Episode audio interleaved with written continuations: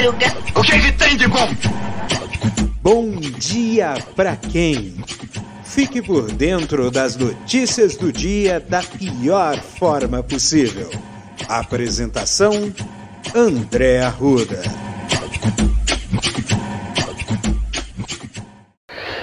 E aí, meu povo! E aí, minha pólvora? Sou eu, André Arruda, e esse é mais um Bom Dia! Bom dia pra quem? Hoje é sexta-feira! O final de semana vem aí, o bicho vai pegar! Uau! E que sexta-feira, hein? Vai começar sexta-feira com decisão, com emoção! E a emoção é justamente o seguinte, né? É Copa do Mundo, nós vamos começar as quartas de final da Copa do Mundo. E o primeiro jogo já é o jogo do Brasil. Brasil e Croácia vão se enfrentar a, ao meio-dia, horário de Brasília. O Brasil vai parar, tanto é que assim agências bancárias vão parar durante o jogo, depois voltam, tá? Acho que vai ser das 8 até as, as 10 e meia, depois uh, das 3 e meia até as 4 e meia mais uma, uma parte aí do. Isso tudo horário de Brasília, né? Então, preparem-se, porque vai ser aquele, aquele dia, né? E assim, é, esse é o primeiro jogo. O segundo jogo é a Argentina contra Holanda, né? Esse, esse jogo é às quatro da tarde. Os jogos, as, os, os vencedores das partidas de hoje se, se enfrentam na semifinal. E amanhã nós vamos ter o Portugal, né, contra Marrocos e o grande jogo das quartas de final, o duelo entre uh, Inglaterra e França, França e Inglaterra, né? Que vai ser um baita de um jogão. O Brasil vai jogar um pouquinho diferente em termos de uniforme, vai ser a camisa amarela, calções azuis e meias também azuis, tá? Porque o mando de campo é da Croácia. Mas de qualquer forma, o que importa aqui é que vai ser jogão, só jogão. Quem perder volta para casa. Quem ganhar vai ter mais dois jogos, que é a semifinal e se ganhar, vai para a final, se perder, vai para a disputa de terceiro lugar tá? E o, assim, o, o Brasil, né, uh, todos os jogos, né, uh, exceto a, a, final ou disputa de terceiro, vai ser em dia de semana, né? Eita, o pessoal que não gosta, o pessoal que reclamou que 2022 não teve quase nada de feriado, aí ó, que beleza, né? Muito bem. Seguindo aqui a canção Chega de Copa do Mundo, vamos aí para um outro assunto aí. Esse assunto foi capa do, do portal UOL aí, né, hoje, né? É, quatro em cada cinco empréstimos com desconto no Auxílio Brasil foram efetuados na, pela Caixa Econômica Federal num claro é, num claro, numa aclaração eleitoreira do governo federal. O governo federal, ah, para poder oferecer mais dinheiro à população carente, a gente sabe muito bem que isso aí tem um nome, chama-se compra de votos, né? Tentativa de comprar votos da população para poder ganhar esse apoio. Mas é, a gente sabe que isso não, não, não, não deu em nada. E isso porque é, eu até já, acho que não sei se em algum episódio eu falei anteriormente, mas existem muitas pessoas dentro da política que ainda acreditam que o povo brasileiro não tem memória, que o povo brasileiro tem um aspecto meramente clientelista de se, se naquele determinado imediatista de se naquele determinado momento uh, for oferecido uma vantagem, essa vantagem lhe garantiria a votação. O governo Bolsonaro foi um desastre por três anos. Tentou se fazer aí uma correção de rota, mas não foi suficiente. Poderia ter sido feito esses quatro anos? Não. Quiseram fazer só no último ano para poder tentar, de uma certa forma, é, garantir votos. Né?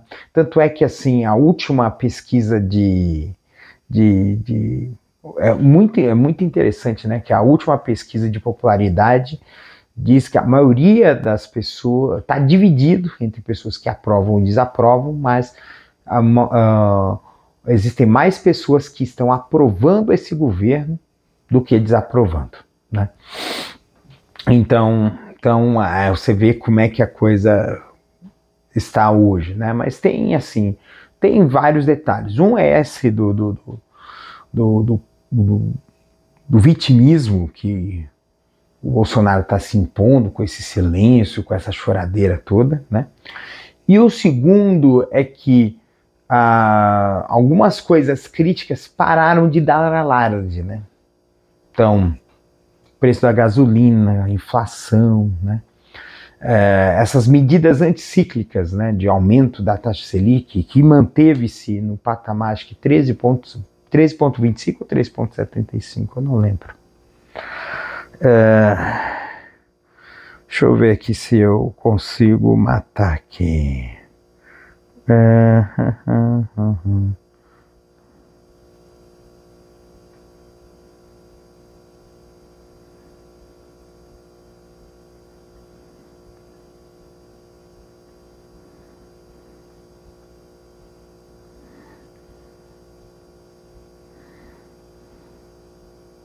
13,75, tá? Então a taxa Selic está em 13,75% ao ano, né? Uma taxa bem alta, né? Acho que é uma taxa, se você for comparar com taxa de, de empréstimo consignado, ou até mesmo se você comparar com taxas de outros países, a taxa Selic, a taxa básica da economia, é uma taxa muito elevada. E trocando em miúdos, taxa Selic é a taxa que o, que o Brasil é, é a taxa que o, o Brasil uh, paga, taxa de juros que o Brasil paga para os seus investidores, aqueles que compram papéis do Brasil, as dívidas soberanas do Brasil. Eu, o Brasil emite títulos no mercado, títulos de dívida, né? E esses títulos eles têm uma taxa, né? Existem vários tipos de títulos. Existem títulos que são indexados à, à inflação, que tem que são pré-fixados, que tão, são pós-fixados, que têm esse vínculo com a taxa Selic. Então, então, então é, o, é o valor e que o, banco, que o Brasil paga de juros pelas dívidas que ela obtém, tá? Então, então é uma coisa assim bem, bem complexa. Mas voltando aqui à questão do Auxílio Brasil, gente, é, é, a gente sabe que é um benefício. Muitas vezes esse benefício serve para subsistência. Então, prometer décimo terceiro, prometer Quer dizer, décimo terceiro até vai, né? Mas prometer, é, permitir empréstimo consignado, né? A gente. É uma coisa assim, é uma maldade sem tamanho permitir que pessoas que precisam de dinheiro para sobreviver se dividam cada vez mais e aí fiquem com menos dinheiro e não consigam sobreviver mesmo com auxílio. Isso. É, a gente já era um alerta que já era emitido para quando para aqueles que é, quando começou a permitir empréstimos consignados para quem recebe benefício do INSS de prestação continuada, é o BPC, né? O BPC, na verdade, é um benefício de renda mínima, tá? Para pessoas que não conseguem atingir a um patamar para que se seja possível a aposentadoria. Né? E aí uh, permitiu-se que pessoas que recebem o benefício de BPC, que são pessoas ou muito idosas ou pessoas com deficiência, é, é, tenham acesso ao, ao, ao, ao, crédito consignado então é muito preocupante isso. E a questão do auxílio o, uh, Brasil é pior, porque é um valor que é uma renda de subsistência, mas só que é uma renda que é um valor muito inferior ao valor de um salário mínimo, né? Então é o, se eu não me engano, é, é 600 reais, 600 ou 400 reais, né? Mas é, é inferior ao, ao valor de um salário mínimo que está chegando à casa dos 1.200. Então é muito preocupante o que está acontecendo sobre isso, né? E, e, e é empurrar com a promessa de dinheiro mais fácil, empurrar essas pessoas a uma situação de miséria. É terrível, é preocupante, é insano é, é surreal o que, que, se fez com esse governo, o que, que esse governo está fazendo com a população. E as pessoas não sabem, né? Porque você não, não existe a questão da educação financeira, né? Eu sou muito a favor do, dos conceitos, por exemplo, que a Nath Finanças fala, né? São conceitos muito importantes que devem ser colocados aí. Educação financeira é muito importante. Tem gente que de esquerda que fala assim, não, porque não pode ser, porque isso é uma coisa capitalista. Não.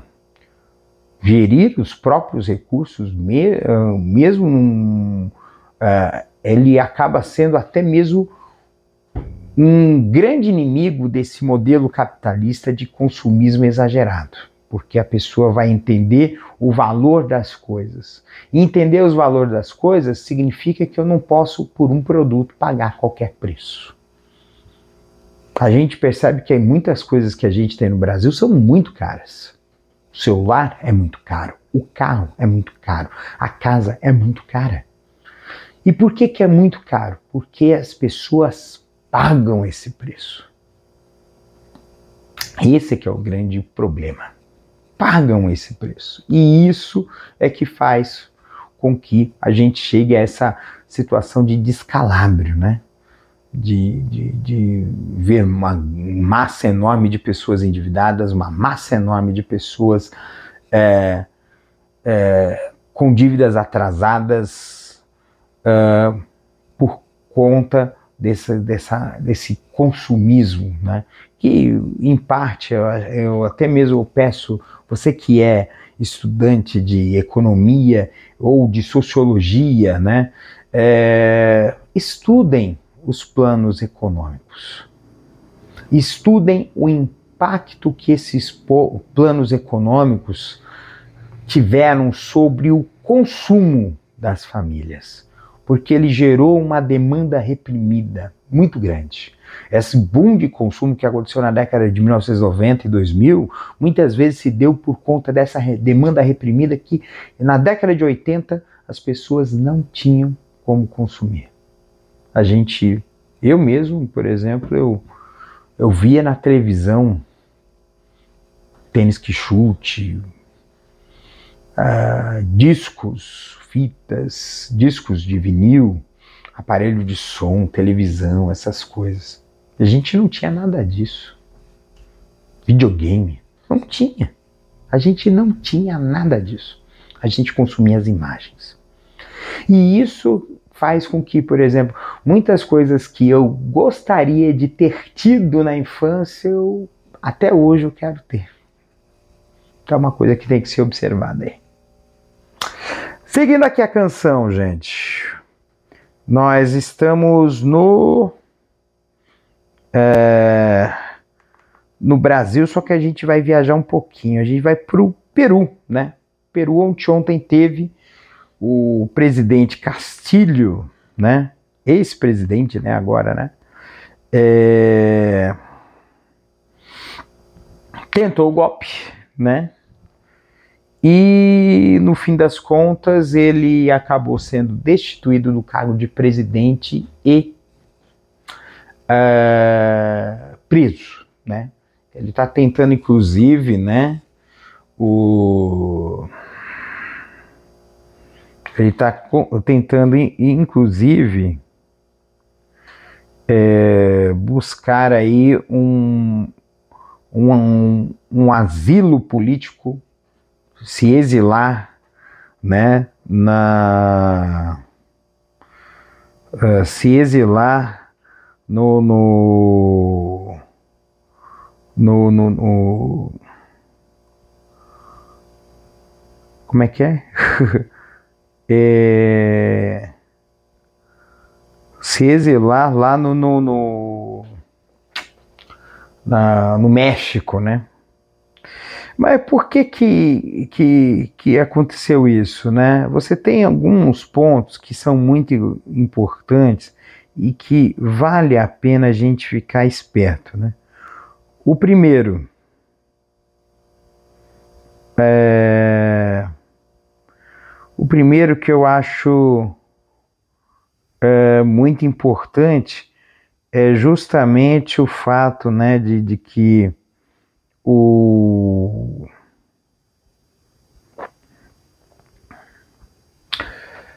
uh, diferentemente de outros países, o Peru ele tem uma, ele tem apenas um parlamento, tá? É um regime parlamentar que a gente chama de unicameral, né? Unicameral, né? que é uma Câmara só né, de, de, de parlamentares, um, uma única casa legislativa. Né?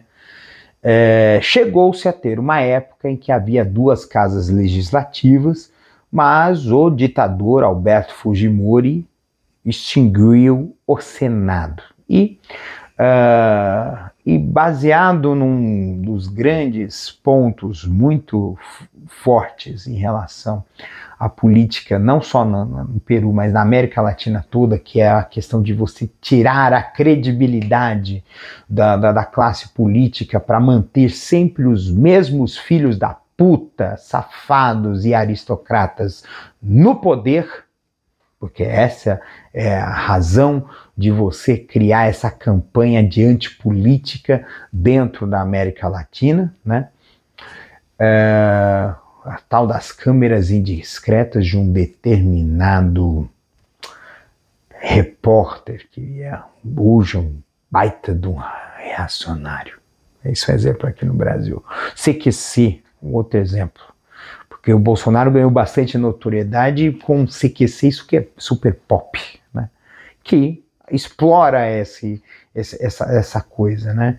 de tirar, de fazer com que a, a, a política ela, ela se transforma em algo que seja motivo de ojeriza, né, de chacota, de vergonha, né, para que uh, se mantenham os mesmos grupos no, no, no, poder. Até mesmo, não sei se essa frase é do, do Fernando Henrique Cardoso, mas é, mas ele parafraseou em algum lugar. Ele dizia que uh, quem não gosta de política corre o risco de ser governado por quem gosta.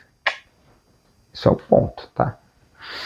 E essa história de, de, de, e não conseguiu se reverter, então, essa, essa história desse algeriza política, né?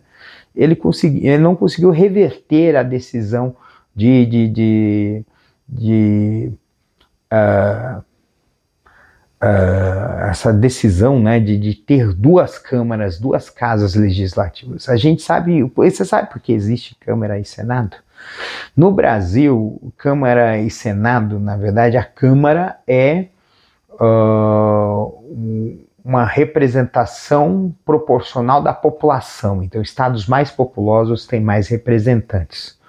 Já o Senado não é, não é por população, não é por eleitorado, é por unidade da federação. Então você tem uma quantidade fixa de senadores para cada estado, ou se é um outro país, a gente chama de para cada província, né? Para cada província você tem um, um, uma quantidade fixa de representantes. Essa quantidade no Brasil são três.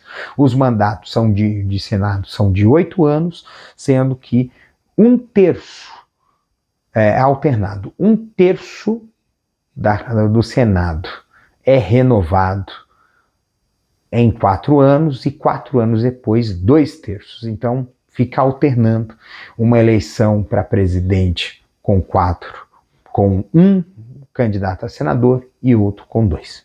Tá? Bem, é, e aí, por conta disso, é muito fácil você tem mecanismos que permitem você facilmente tentar dissolver o Congresso e facilmente ter o impeachment. Teve três tentativas de impeachment, o presidente, o ex, agora ex-presidente do Peru, né? E agora, por conta dessa tentativa de golpe, ele foi realmente deposto. Quem assumiu foi a vice-presidente e ele foi preso, né?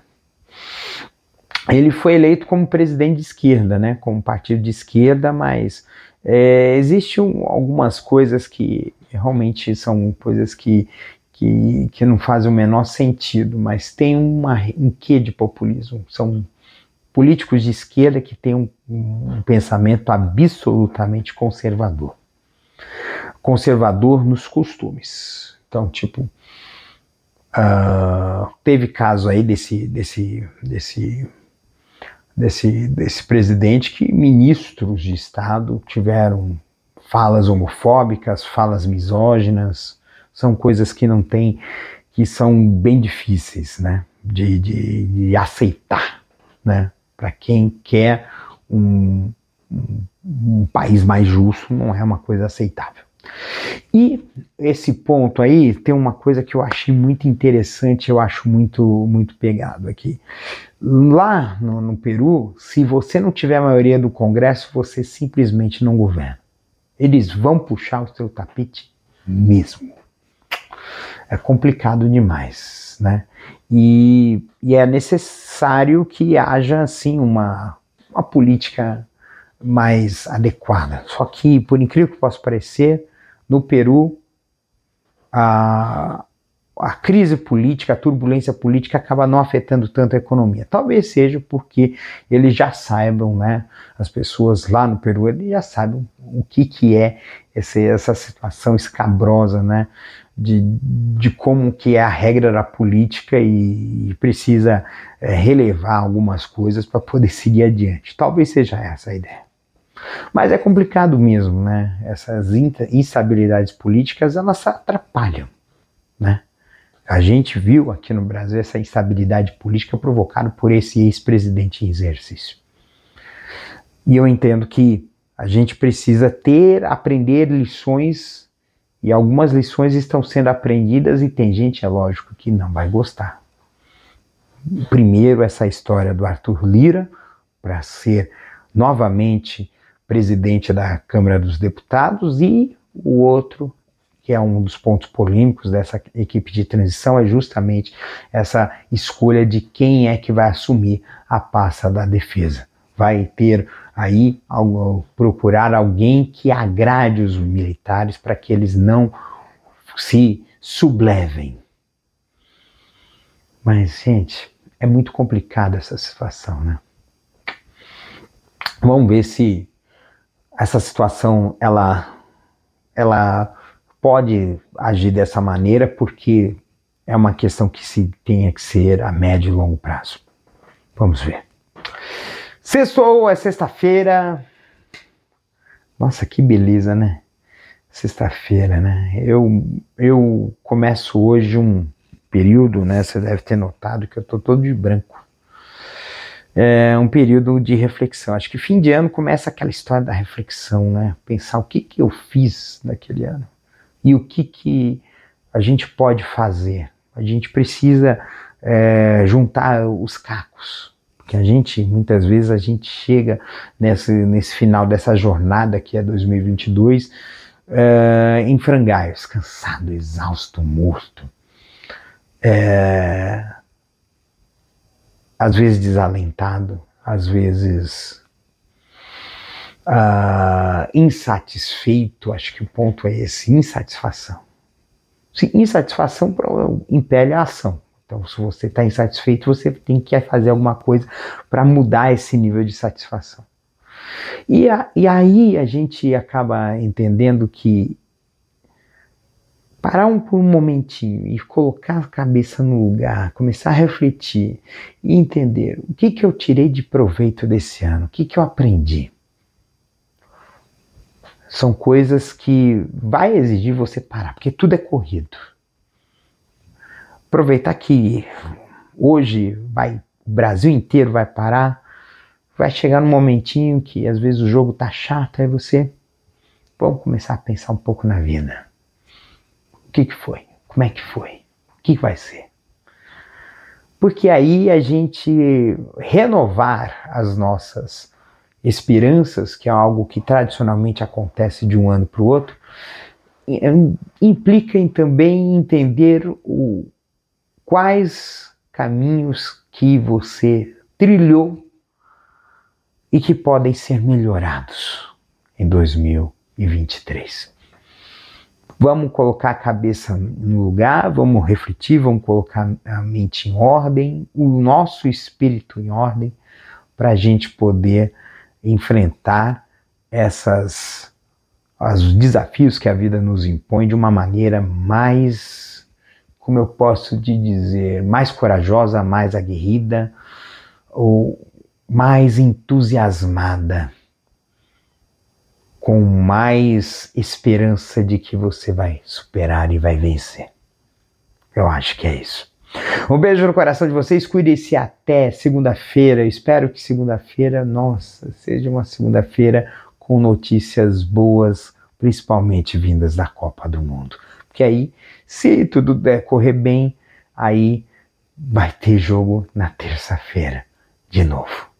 Um beijo e até segunda-feira. Um beijo! Este episódio é uma produção da Castor AMT.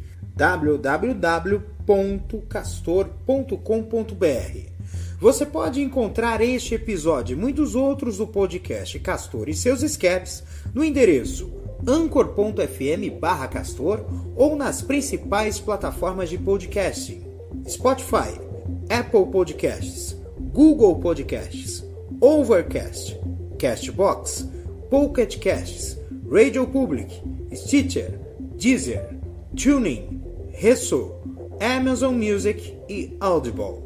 Siga o podcast nas mídias sociais. Os endereços estão na descrição deste episódio.